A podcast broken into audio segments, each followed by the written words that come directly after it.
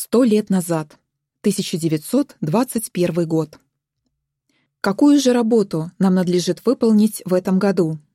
Такой вопрос всем исследователям Библии задавался в Сторожевой башне от 1 января 1921 года.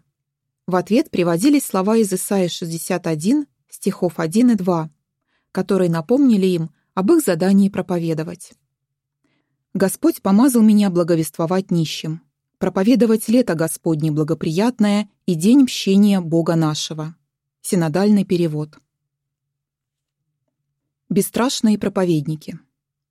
Чтобы выполнять порученное задание, исследователям Библии требовалось бесстрашие. Ведь им предстояло не только благовествовать кротким, но и проповедовать день мщения тем, кто делал зло. Брат Джон Хоскин из Канады был мужественным проповедником. Однажды, весной 1921 года, он встретил служителя методистской церкви. Джон предложил ему «Давайте спокойно поговорим о Библии. И даже если в каких-то вопросах мы не сойдемся, можем просто остаться при своем мнении и разойтись по-дружески». Но не тут-то было. Брат Хоскин вспоминает. Не прошло и пары минут, как он с такой злостью хлопнул дверью, что я думал, стекло на ней разлетится на мелкие кусочки. «Шел бы ты к язычникам, и им это рассказывал!» — прокричал тот мужчина. Джон промолчал, но про себя подумал. «Так я только что с одним из них и разговаривал». Но грубостью методист не ограничился. По воспоминаниям брата Хоскина, на следующий день тот служитель, читая проповедь, сказал своей пастве, что Джон – самый жуткий мошенник за всю историю города, и его надо бы пристрелить. Все же наш брат нисколько не испугался. Он продолжил проповедовать и весьма успешно.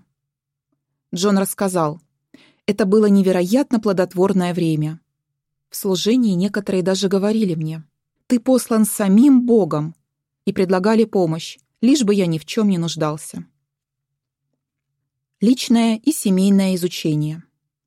Чтобы помочь людям, интересовавшимся истиной, расти духовно, исследователи Библии печатали в журнале «Золотой век» различные учебные программы. Сноска. В 1937 году журнал «Золотой век» стал называться «Утешение», а в 1946 «Пробудитесь». Конец сноски. Например, в помощь родителям публиковалась рубрика «Юные исследователи Библии».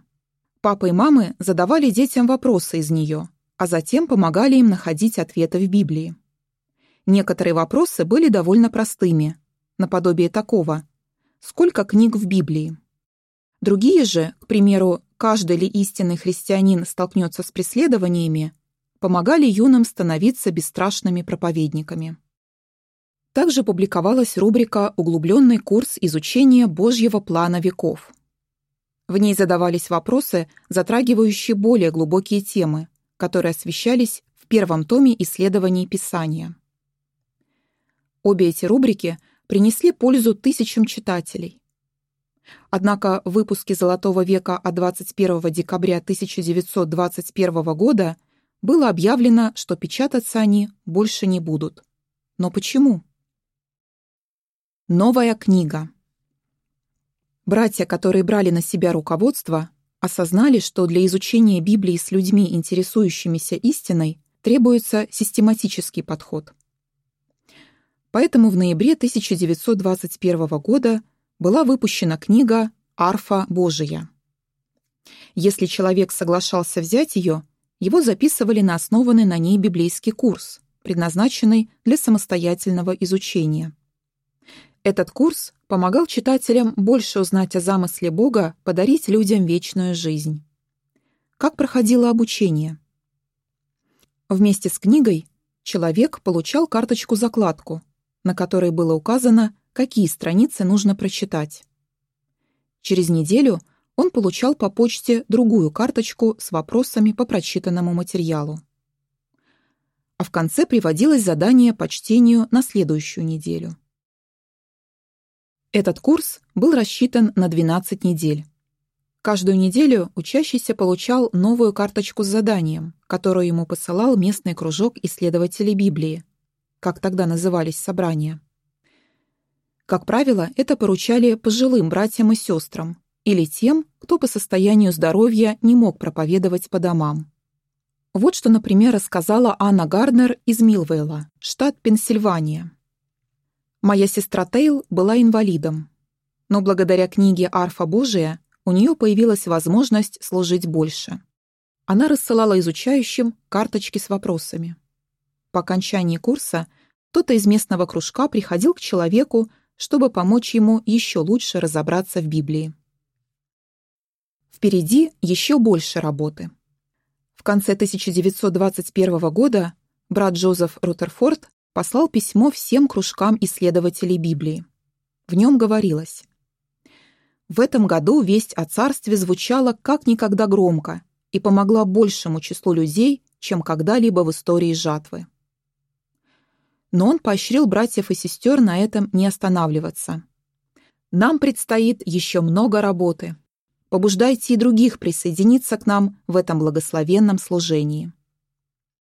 Как показала история, исследователи Библии вняли его словам. В 1922 году они с еще большим энтузиазмом бесстрашно возвещали весть о царстве. Рамка «Бесстрашные друзья». Среди исследователей Библии царила братская любовь. Они бесстрашно защищали друг друга и были друзьями, на которых можно положиться в беде. Притчи 17.17. 17. Вот случай, служащий ярким тому подтверждением. Во вторник, 31 мая 1921 года, в городе Талса, штат Оклахома, США, начались массовые беспорядки. Они были спровоцированы тем, что власти заключили под стражу чернокожего мужчину, которого обвинили в нападении на белую женщину произошло столкновение толпы белых мужчин, их было больше тысячи, с группой чернокожих численностью поменьше. Беспорядки быстро перекинулись на афроамериканский квартал Гринвуд. Там было разграблено и сожжено более 1400 домов и магазинов. По официальным данным, погибло 36 человек, но на самом деле жертвы могли исчисляться сотнями. Позднее эти события получили название «Резня в Талсе». Ричард Хилл, чернокожий исследователь Библии, жил в Гринвуде. «В тот вечер, когда начались беспорядки, — рассказывал он, — у нашего кружка была встреча. После того, как она закончилась, мы услышали звуки стрельбы в центре города. Выстрелы не прекращались до поздней ночи. Под них мы и заснули. К утру среды 1 июня обстановка еще больше накалилась. По словам Ричарда, к ним домой пришли какие-то люди и сказали немедленно отправляться в здание городского театра, если они не хотят пострадать. Он со своей женой и пятью детьми так и поступил. В том здании нашли укрытие порядка трех тысяч чернокожих мужчин и женщин. Там они находились под защитой Национальной гвардии, которую власти прислали для восстановления порядка. Примерно в то же время Артур Клаус, белый брат, принял смелое решение. Когда я услышал, что банды мародеров снуют по Гринвуду, грабя и поджигая дома, я решил съездить проведать моего друга, брата Хила. У дома Ричарда он наткнулся на белого мужчину с винтовкой в руках. Им оказался сосед Ричарда, с которым тот был в дружеских отношениях. Сосед принял Артура за одного из участников погромов и закричал «Ты что здесь забыл?» Да, я ему неубедительный ответ, он бы меня застрелил, описывал Артур ту встречу. Я заверил его, что я друг Ричарда и бывал у него дома не раз. Благодаря присутствию Артура и соседа дом Ричарда не пострадал от рук мародеров. Вскоре Артур выяснил, где находилась семья Хилл. Ему сказали, что ни один чернокожий не может покинуть здание театра если на то не будет приказа генерала Баррета. Артур вспоминал. Добиться встречи с генералом была та еще задачка. Я рассказал ему о своих планах, на что он спросил. «Ты присмотришь за этой семьей и позаботишься об их безопасности?» Разумеется, я сказал «да». С подписанной бумагой в руках Артур помчался в городской театр. Офицер, которому он предъявил приказ, не поверил своим глазам и воскликнул. «Да это же подпись самого генерала!